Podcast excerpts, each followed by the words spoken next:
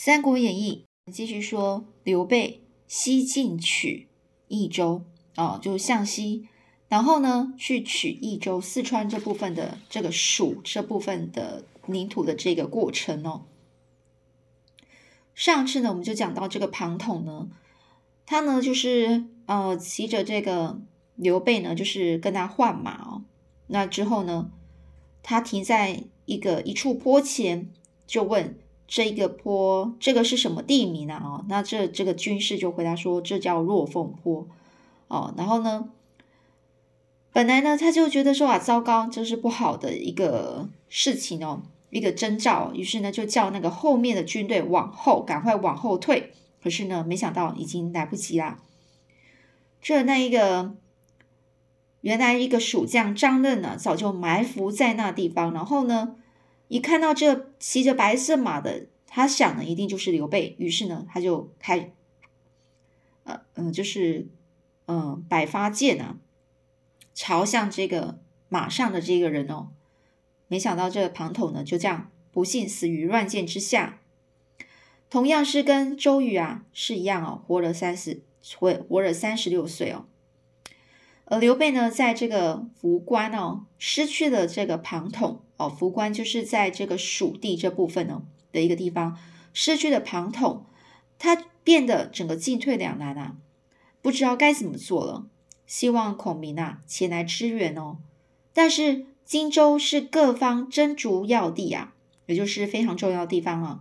每一个就是曹操跟孙权都想要要这个地方，这地方绝不可失啊！哦，不可以失手哦。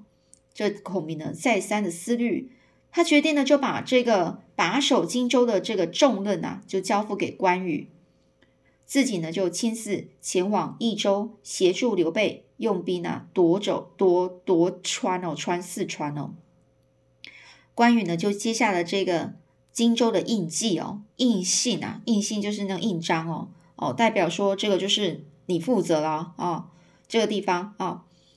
他呢是凯南的允诺，凯南的允诺就很爽快的答应说：“大丈夫尽领重任，处死方休啊！”哦，也就是说，我既然呢都已经呃，就是接下这样的一个很重要的任务，我除非死了，要不然我是不会罢善罢甘休，不会放弃他哦。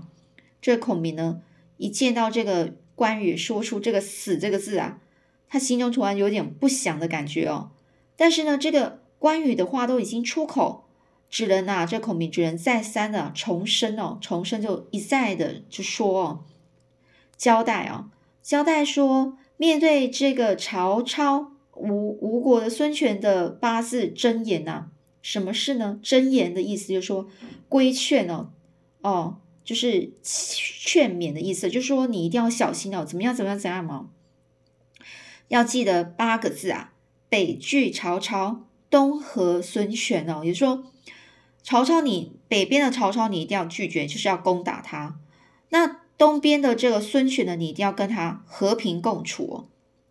于是呢，孔明就这样交代完之后呢，带领了一万五千个军马，与赵云、张飞等分路起兵，起兵哦，就朝着这西川而行哦。西川就四川那一带哦，西边的四就是四川这个地方。张飞来到了巴郡哦，他谨守孔明的军法严明，不得掠夺百姓的生命哦。也就是说，他记得孔明交代的事情啊。也就是说，他的军法是非常严格的，不可以随随便便去抢夺百姓呢的这是任何财物，或者是欺负百姓。这张飞呢，是一路秋毫无犯哦，秋毫无犯就是。秋天鸟兽所生，秋毫是指秋天的鸟兽所生的羽毛的细毛，也就是说，它这个就是连那个秋天的这个鸟兽所生的这个，也就是小小只的幼鸟呢，这么细微的细毛呢，它都没有去侵犯哦，也就是说，它是完全不不不欺负，完全没有欺负百姓的，尽从汉川而来哦，就直接啊进哦进就是直接呢。从汉川而来哦，就到这个从汉川到这个西川呐。而张飞这一行人呐，来到了巴郡，而探子呢就报说：“哦，探子就侦查侦查负责侦查的敌军的人哦。这这复查侦呃负责侦查敌军的人呢，就说啊，巴郡太守严颜呐是蜀中名将哦，也就是说爷爷这个人啊是呃蜀就是这一州的很有名的将军哦。年纪虽然高了，但是呢精力未衰哦，就是他还是很有精力精神哦，还还是他的精神状况就整个体力都很好。有万夫不敌之勇哦，也就是说一万个人呢都没办法抵挡抵挡他哦，是所以呢表示他是非常勇敢，而且很强，是一个很强敌人哦。张飞呢是披挂上马，带领数百骑来到了八郡城下，开始叫战哦。叫战就是说来下来跟我打。而这老将严颜呢，他就叫城上的众军坚守不出，就说。我们就守这个城就好，我们不要去跟他对打。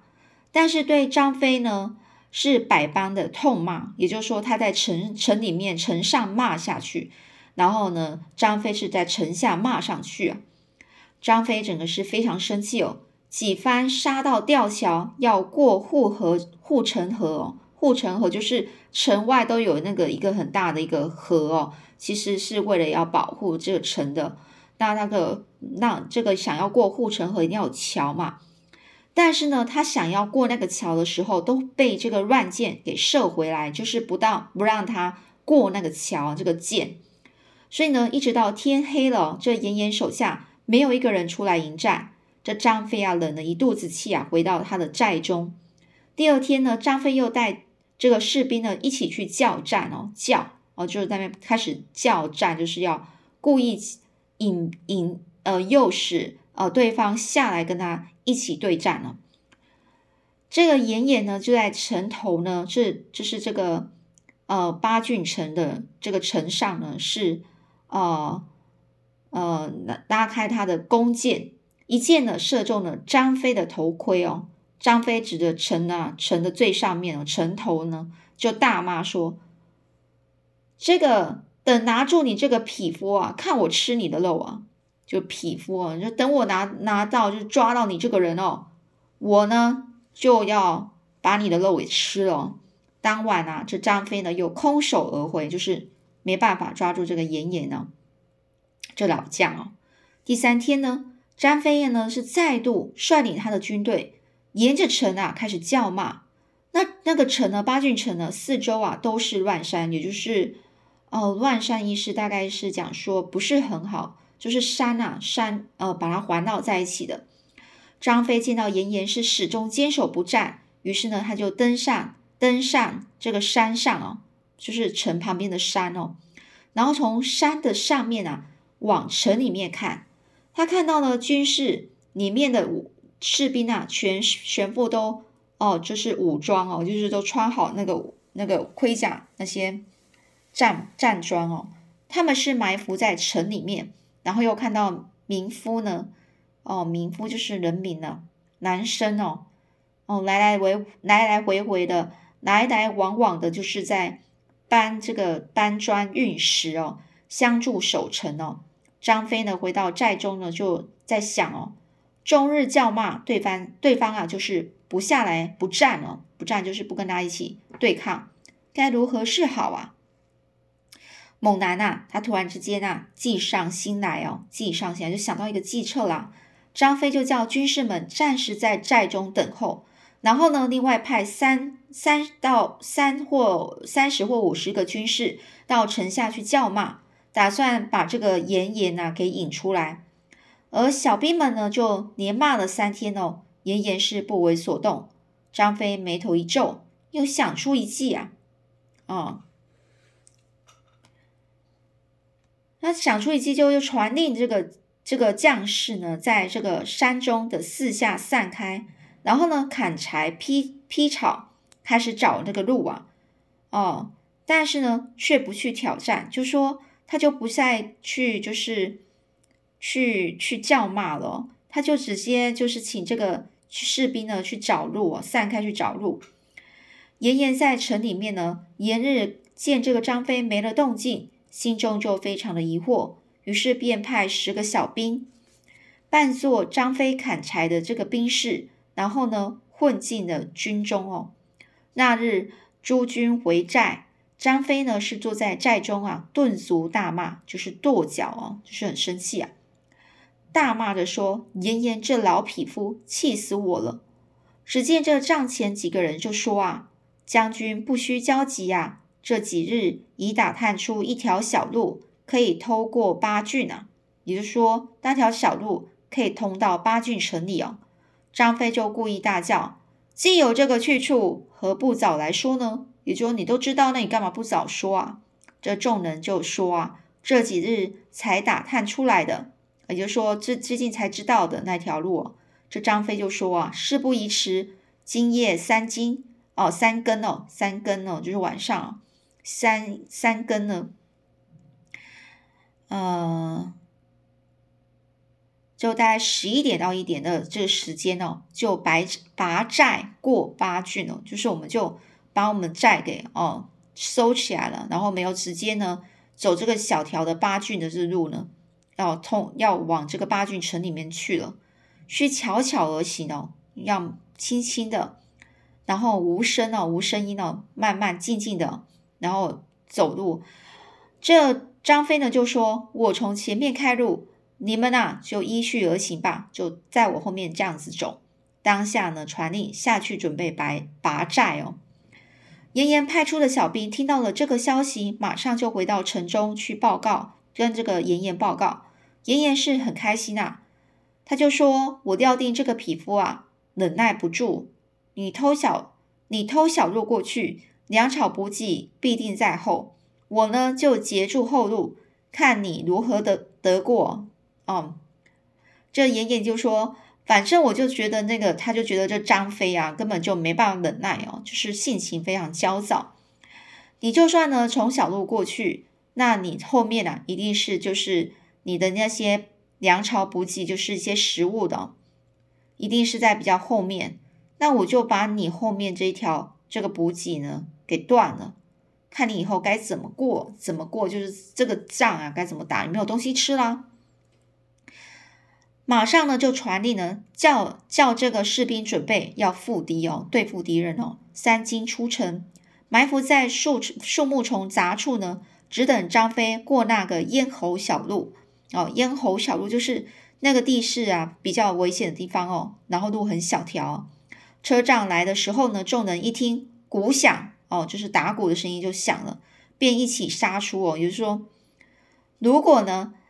呃，他就这传递下去说，叫将军士们开始准备要打敌人哦。时间到呢，就埋伏在这个树树木丛里的哦。只要这个等张飞过了那一个那条最难走的路之后，其他车站车仗啊，哦，呃，看到那些他所谓的很大的车仗来的时候呢，那我们呢一听到这个打鼓的声音，我们就一起杀出去哦。严严传的号令，看看静夜了，就是夜晚到了，带军悄悄成四散，这个埋伏就等这个鼓响，就是等这个打鼓声音响了。大约三三更时分，遥遥望见张飞亲自在前，横矛纵马，悄悄带军前进。其余呢，车仗人马在后最后面哦，殿后，然后就是在后面最后面。严严呢，就看张飞已过，一个号令啊，擂鼓大作，四下伏兵一起杀出。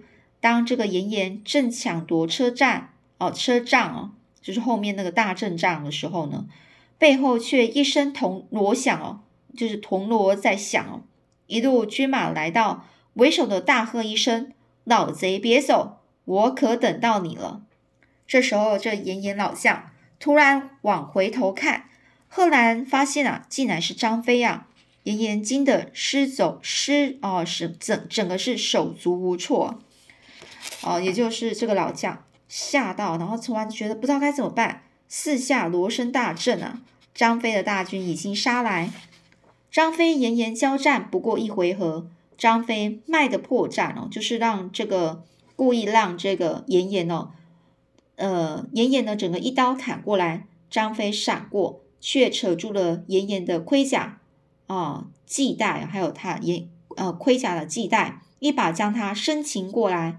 众军向前用绳索绑住了，哦，也就绑住了严颜哦。这老将原来先过去的那个是假张飞呀。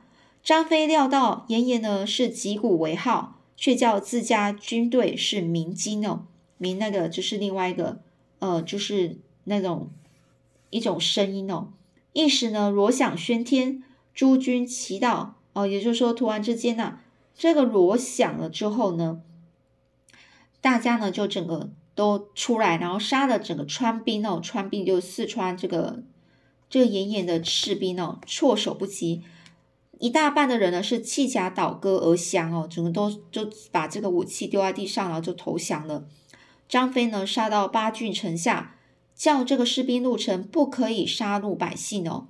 出榜定哦，出榜安定民心哦，出榜安定民心就说哦，叫士兵入这个八郡城啊，不可以去杀这个任何百姓，然后呢也不可以呃去就是呃做任何就是。呃，杀戮的行为哦，杀戮百姓的行为哦，或是抢夺百姓的行为。然后呢，他是张贴公告呢，那就是安定的，就是整个城里的百姓的的这个民心哦，这个哦安定民心的哦。啊，那刀斧手呢，就把这个严颜带上厅来哦，带上厅来的时候，张飞就大喝一声：“大将到此，为何不降啊？”也就是说。严颜呢就被带上来哦，说，然后张飞就很大声说：“你干嘛不投降？”严颜呢是整个回斥他哦，是很生气，就说：“但有断头将军，没有降将军呐。”比如说有那个断头，就是头被被被砍断的将军，但是没有那种没有那种会投降的将军，也就是他不投降的意思哦。张飞整个非常生气，对左右喝道：“哦，在身旁的人说斩了，把他杀了。”严颜呢是毫无惧色，惧呃整个毫无呃惧色，真的都不会害怕。贼匹夫要斩便斩，发什么怒？就说你要杀我就杀嘛，你干嘛生什么气啊？张飞见到这个严颜临死的声音那么雄壮，面不改色，不怒反喜啊！哦，不怒反喜，就说他不生病了，反而很开心哦，转而是斥退了左右，呃，就叫本来要抓呃要。叫这个左右这两个侍卫呢，带把这个严颜将军哦，给给的脑袋给砍了哦。那这时候呢，他一听到这个严颜的是整个是声音啊，是完全是呃雄壮的声音，然后呢也不会真的害怕，但是他知道之后看到之后就非常开心。他之后呢是亲自为这个严颜呢解服哦。就把他的绳索给解开了，把这个严颜老将呢，呃，扶上前啊，去坐着。张飞是低头，整个是拜倒，真诚的说啊，刚才言语冒犯，请勿责怪。早知老将军老老将军呐，乃豪杰之士哦，就是非常的厉害哦。严颜啊，不禁大为感动，于是就投降了张飞。从巴郡到洛城哦，一路都在严颜管辖之下。此后呢，严颜领军呢，一路收服了收服哦，整个呃严其他的就是城哦，城八郡城到洛城这个地方，望风归顺哦，让人那边百姓都整个归顺，几乎不曾厮杀一场，也就是说没有让任何人受大受很大伤害，百姓哦，尤其是百姓。而赵云、孔明一路呢，也是所向皆捷哦，捷就是捷报哦，就是好消息打赢了。各路人马与刘备呢，在洛城外会合，会合就见面哦。孔明是布下埋伏，轻易便活捉了张任，然后破了洛城。哦，破了洛城就是他就夺取了洛城这个地方，再由原来刘璋的部下法正啊引路哦，引路就带领他怎么走，一路呢就攻到了绵竹这个地方。西川刘璋在慌乱中呢。转向宿敌汉中张鲁求救哦，也就是说，这刘璋马上就跑去跟这个陕西哦汉中的这个张鲁，汉中呢是在这个西川的在上面一点点哦，对这个，嗯，对这个，嗯，应该说西川的西川的成都在上面一点点哦，这个汉中哦，对这个刘备来说呢，张鲁本来就不足为惧哦，也说没有什么好怕这个人哦。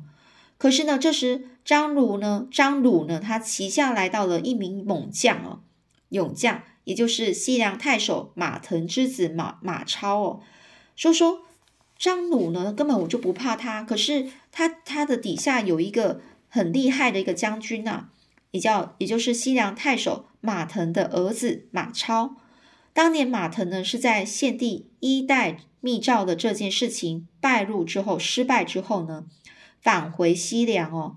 那这个曹操是以提升马腾的官职为理由，然后呢叫这个马腾啊入京哦，就是就是就是到这个皇帝面前。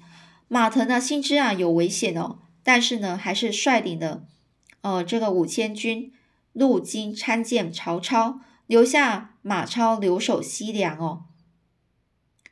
这马腾明明知道有危险，还是带领的五千军，然后去找这个参见曹操哦。这原原这马腾呢，原来是想说要诱拐哦，诱骗曹操前来巡查兵营哦，然后再找机会刺杀曹操哦。但是没想到，反而是被曹操重重的围困，然后呢，把他整个。抓起来，然后再把他杀了。所以西凉啊，自这个马腾死之后，他的势力就没落了。势势力没落，就是他之前的那些他的范围领领导的范围呢，就是已经没那么强了。而这个儿子曹操呢，辗转就来到了汉中这个地方，哦，投效这个张鲁这个人哦。刘备呢，见到马超是非常英勇的。不愿意正面交战，也就是说，看到这个有那么好的一个将领啊，哦，那那他当然是不想要杀了他，希望能得到这名勇将啊。于是呢，这孔明就用计谋，先进书给张鲁，就写信给张鲁，说西川的事定了之后，刘栓、刘皇叔，也就是刘备，将保张鲁为汉宁王，请他撤回马超哦。又故意传播流言，说马超想要夺取西川。自立为蜀王，不肯臣服于汉中，让马马超啊，整个是进退不得哦。就说这个张鲁呢，可能就不相信马超了哦，因为这个呃孔明呢，就是故意啊，就说跟这个散播这个谣言哦，就说马超就是想要攻取这个西川啊，然后自己当王哦。但是这个马超就没有啊，那怎么办呢？这张鲁可能看到之后也不相信他。所以他就变成是，呃，整个不知道该怎么做。然后呢，是派了辩才无无碍的这个西川名士李辉呢，就前往去找这个马超哦。那事后呢，就是这个李李辉呢，就凭着他三串不烂之舌呢，就说服了马超投降哦。而李辉不但分析当时的天下大势，更抬出马腾出来哦，说。令尊啊，昔年曾经与刘皇叔约共讨贼啊，你何不弃暗投明，以上报复仇，下立功名呢？也就是说，你爸爸之前呢，跟刘备呢，也是约好要去攻打曹操的啊。那你干脆呢，干嘛不要就是弃暗投明呢？也就是说，跟着刘刘备呢一起去呃攻打这个曹操，那不是非常的明目？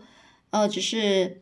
呃，这是应该的事情嘛，也不用去偷偷的去杀哦，就是，呃，就是，嗯，那是呢，帮着刘备呢去攻打这个曹操，而且又有其他人一起做嘛，哦，以上报复仇，然后下立功名啊，也就是说，呃，好一点呢，你就是帮父亲报仇嘛，那不好一点，你就可以立下你的功名啊，哦。这话真正说进了马超马超的心里哦。终于啊，使得马超决定与这个李辉一同回到这个嘉明关去投降刘备。那后面故事又怎么样呢？我们下次再继续说喽。